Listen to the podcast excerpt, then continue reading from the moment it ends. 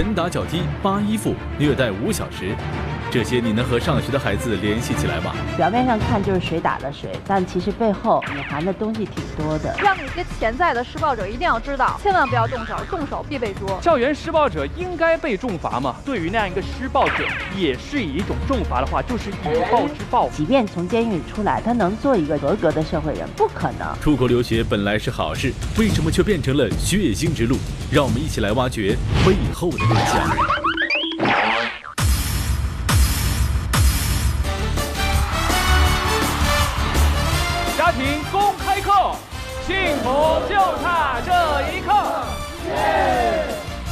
来到由做好中药健康天下玉石林独家冠名播出的家庭公开课，我是文杰，欢迎现场一百位热情的观众，欢迎你们！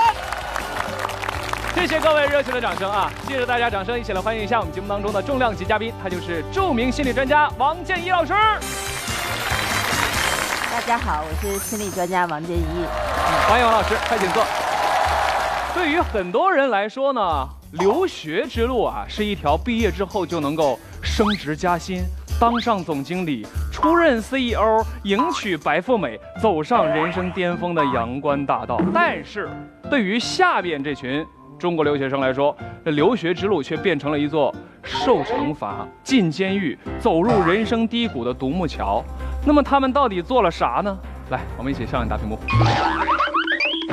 仅仅因为争风吃醋，去年三月三十号晚上，十二名在美国当地中学就读的中国小留学生将受害人约到附近公园，对其拳打脚踢，并逼迫受害人吃沙子和头发，甚至做出了扒掉被害人衣服、用烟头烫伤其乳头，并拍下裸照的罪行。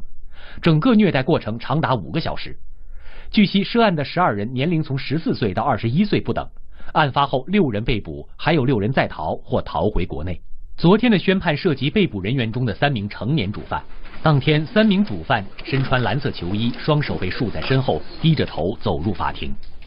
按照之前与检方达成的认罪协定，三人因犯绑架罪、严重人身伤害罪、攻击罪等重罪。来自上海的留学生翟云瑶获刑最重，被判处十三年，其余两人分别获刑六年和十年。其实不管是重罚也好，还是轻罚也罢啊，犯了错误呢，就必须要承担一个后果。那么在这一次中国留学生施暴案件当中呢，有一位被告家长。他想要花钱摆平证人，但是却因为涉嫌贿赂被抓起来了啊！我们说金钱是产生腐败，你这是丢人丢到国外了。父母呢，应该是孩子的第一任老师，那父母的行为会潜移默化的影响孩子的行为。说到这儿，我想问一下王老师，这个家长的行为会对孩子造成什么样的影响呢？真的，家庭是孩子的第一任老师，这话真的是千真万确的。实际上，在一个家庭中，如果说一个孩子从小习得的都是父母就吵架。急了还动手，那你想想看，这孩子将来他宣泄情绪、宣泄不满的渠道，就是先是骂人，后是打人。那如果说家长当孩子犯了严重的错误，要绳之以法的时候，还去行贿，错上加错，孩子就从你这习得了没有反思能力。那你说，如果这个孩子将来他即便从监狱出来，他能做一个合格的社会人？不可能。谢谢王老师。漫漫人生路，总会错几步，但这几个学生错的也太离谱了。这个校园暴力，其实我们上学那会儿呢，也经常遇到过。就比方说，我小的时候长得就是气宇不凡嘛，是吧？肯定也会受人欺负。我相信大家肯定也遇到过这种情况吧，对吧？多多少少在上学的时候遇到过那些问题男生，或者说被人堵过。这样，大家来说一说吧。下次其实我送女朋友回家，然后在路上被三个人给堵上了。然后也就是拦着要钱，然后我没给，还跟他们发生争执，他们三个打我一个。当然我们不提倡打架哈，能吵吵尽量别动手是吧？女生有这个经历过校园暴力的事吗？我和一个女孩子，然后我们两个挺好的，然后那女孩子被别人打，然后我就去打别人。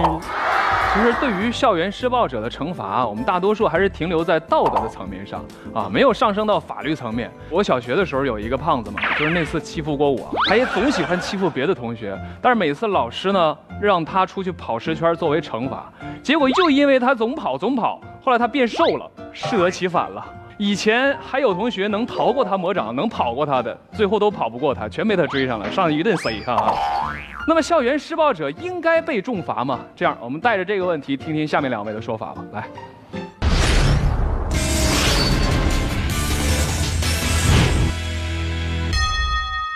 对。校园暴力的施暴者，我认为一定要加大处罚力度。去年的时候，我看过一个冯小刚的电影，叫《老炮儿》。冯小刚在电影里说过这么一句话，他说呀：“你看我行走江湖多年，其实我最怕的就是那些生瓜蛋子，下手没轻没重的。为什么呀？正应了一句话，叫无知者无畏。我们不光要加大力度处罚他们，让他们知道自己犯的错一定会受到处罚，而且一定要加大宣传力度，让那些潜在的施暴者一定要知道，千万不要动手，动手必被捉。今天如果我们对于那样一个施暴者也是以一种重罚的话，就是以暴制暴啊，施暴者可能就会是受害者，绝对不能重罚。首先，今天这样一个校园暴力的施暴者和受害者都是未成年人，他们都不能为自己的行为能力负责。如果轻易的重罚的话，就可能会造成很严重的后果。所以。重罚二字需谨慎。之所以在现在我们当今这个社会，校园暴力频发，就是没有相应的法律来制裁。所以说，很多人他有恃无恐。二来呢，从我自身的经历来讲呢，就是说，当我们校园暴力出现的时候，哈，就孩子之间的事儿容易这个大事化小，小事化了。而且孩子之间这些事儿吧，就如果不出现威胁到自己自身生命，如果不是特别严重的时候，家长、学校、这个父母啊、老师都会选择选择性的忽略。该教育，但是该重罚吗？重这个字的程度怎么拿捏呢？到底这个重罚谁来施舍呢？是今天的学校，还是今天的家长呢？是施暴者的家长，还是被害者的家长呢？而且很容易造成一种冤冤相报何时了，反而会造成一个更不好的后果。而且最重要的是，解铃还需系铃人。说什么？就是说今天为什么会有一个未成年人去施暴？是因为他其实很大部分的原因是他自己其实并不希望去施暴的，很可能他是一个单亲家庭，他家庭有所破碎，这个时候他很可能用一种感觉自己缺爱了，需要有一种暴力来宣示自己的存在，向世界宣示自己的存在。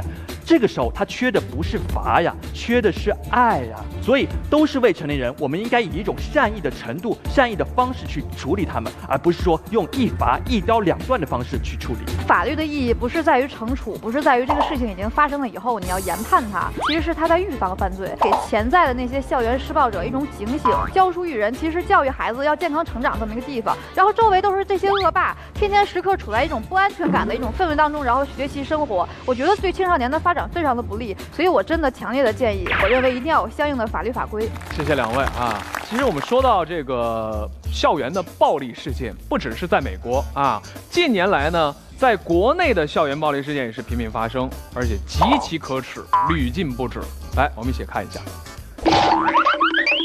家住广州白云区的黄先生几天前买了一个二手手机，回家捣鼓捣鼓，却发现里面居然保存着两段中学生暴力视频：扇耳光、飞踹、揪头发、围殴。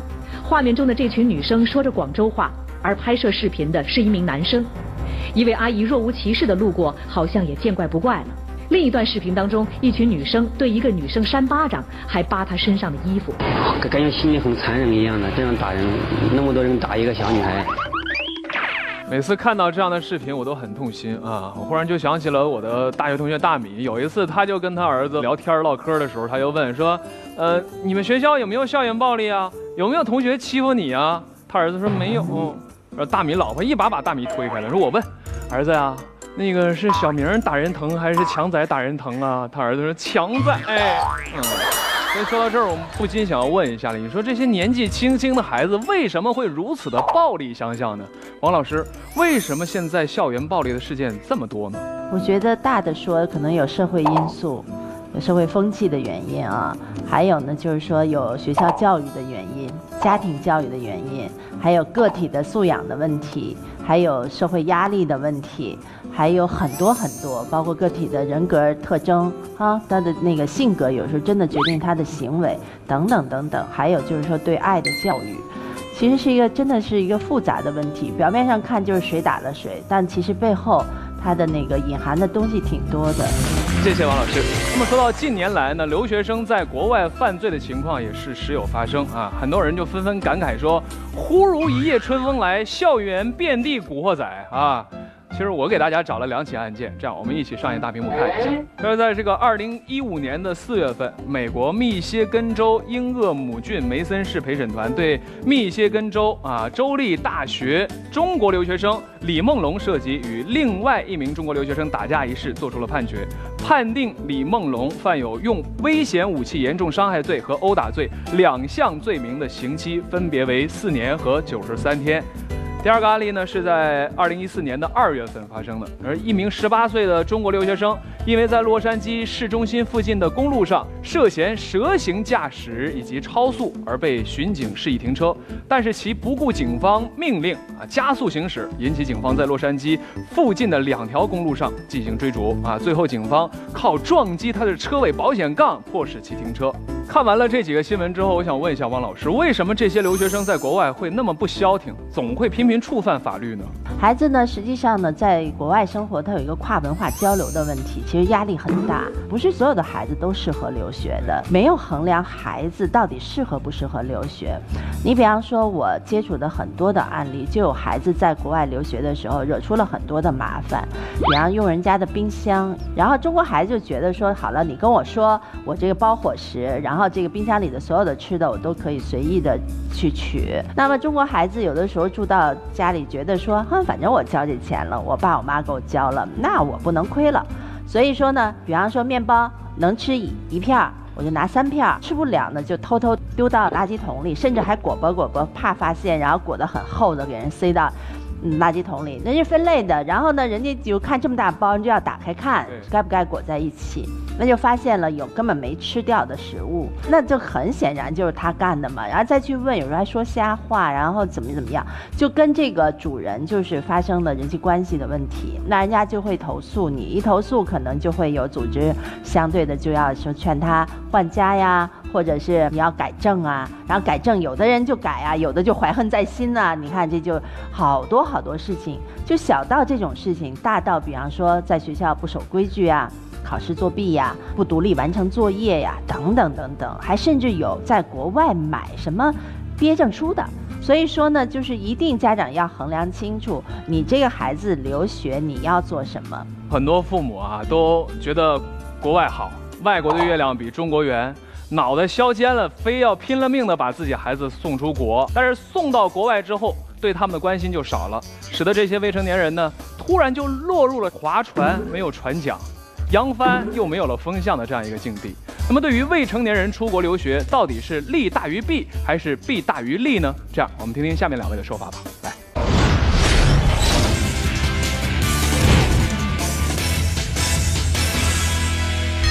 未成年人出国留学，我觉得肯定是利大于弊的。因为今天我们要看到中西的文化差异，的确是一种冲突。但是实质，如果我们正确的看待它，就是一种我们互相学习、互相结合的一种契机啊。对于一个未成年来说，他正是一个塑造他价值观的时候，我觉得对于他来说，恰恰是一种好事儿。而且未成年人他们正在是一个成长的过程当中，正在塑造他们的价值观和世界观，能够看到一个不一样的世界，多元的价值观，总比在一个封闭的教育环境当中要好得多。很多人在国内就是小皇帝、小公主，娇生惯养，从小到大就没有不顺着他的事儿。后来我就想，你如果在国内好的环境下，然后周围你这个文化什么的，大家都从小生下，环境也很熟悉，在这种情况下。你说你成绩都不好，你的自制力依然很差，那难道我觉得把你送到国外去，你的成绩忽然能很好吗？你就能管得住自己吧？我看到的更多的出国留学的我的同学，反而我感觉他们更懂得去拼去闯，他们知道自己要什么。这反而是因为外国的环境给予他们的，因为一种多元的价值观给予他们的，这是一种思想的问题，而不是一种行为的能力的问题。很多未成年孩子出国留学，其实是父母选择的，他的这个价值观跟世界观、人生观都其实都没有成型，他又碰到了一个。完全的特别强烈的一个文化冲击，他其实对自己的人生特别茫然。孩子到那边一看，学什么呢？这我根本就不懂啊！所以就时间长了以后自暴自弃。其实我们今天看待外国上学的孩子，或者说在外国长大的孩子，他们更看重的是什么？是自己能不能独立。比如说，我有很多的同学就是研究生才出去留学的，但是他们就有个最大的问题，就是国内的研究方法和国外的研究方法是不一样的，而且他们对于自己的学习能力的要求是不一样的。在国外可能是独立的思考，但是国内可能更多的是一种被动的接受，这样一种区别就使得他去和外国的教育体系衔接的时候就会衔接不上。如果你最后还是要出国的，为什么不能早一点出国，去适应那样的一种学习能力，去适应那样一种学习环境？这才是我们真正需要对一个孩子教育最重要的方面。而今天如果把孩子送到外国去学习，就能够接受这方面的教育，对于一个未成年来说，他正是一个塑造他价值观的时候，我觉得对于他来说恰恰是一种好事儿。谢谢两位。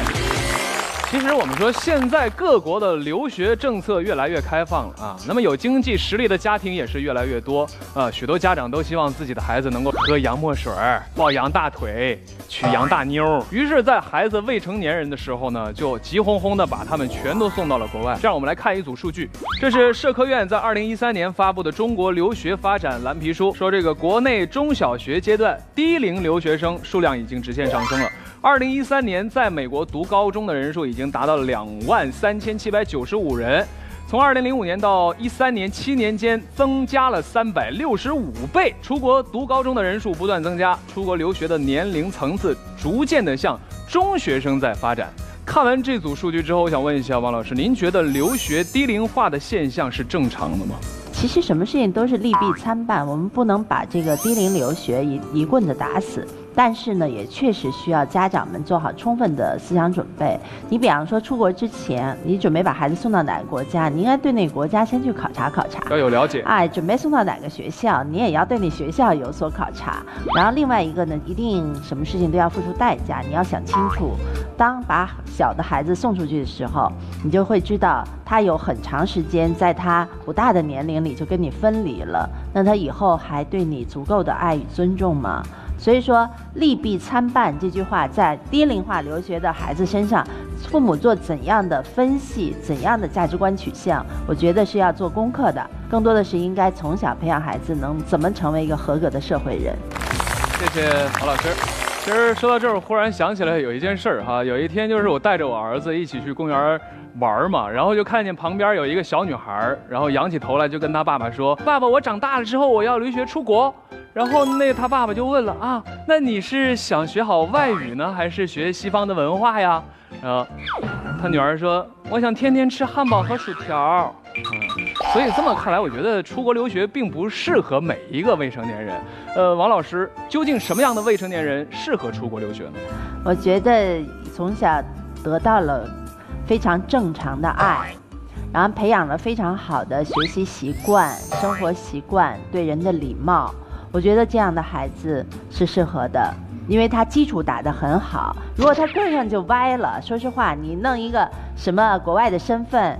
什么弄一个哪哪的毕业证，甚至呢，就是说一口洋泾浜，又有什么意义呢？其实有很多家长在送这个未成年孩子出国留学之后啊，虽然说这个物质方面给了很大的帮助，但却忽略了教育的职责。其实我觉得父母对于未成年人留学生如何的尽到父母应该尽的责任呢？这我们应该好好讨论一下。王老师，您给点建议。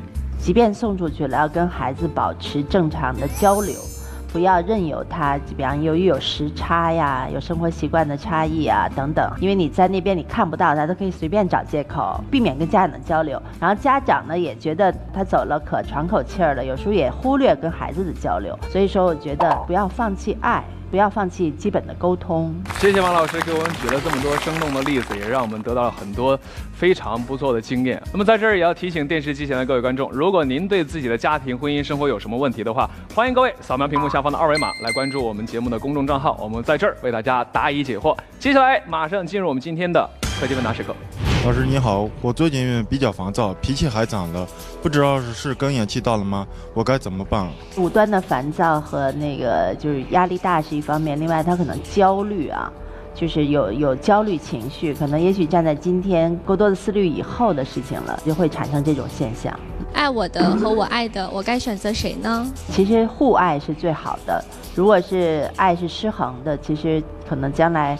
婚姻道路中会出问题。我男友比我大十岁，呃，可是家里人就是不同意，怎么样才能让家里人接受呢？我觉得家人不要揪住这个岁数不放，而更好的要考量一下，是否在这个女孩子成长过程中，父爱是不是有没有缺失？女朋友借着帮我办银行业务的名义。